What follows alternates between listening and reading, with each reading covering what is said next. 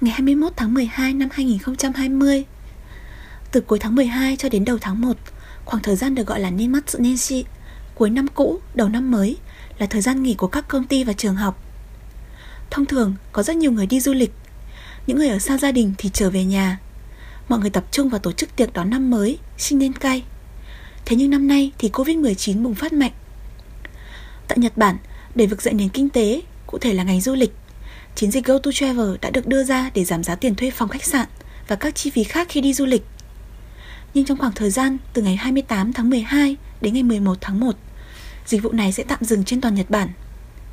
Các dịch vụ về du lịch đã tạm dừng tại các thành phố Sapporo, Osaka, Nagoya, Tokyo từ ngày 14 tháng 12.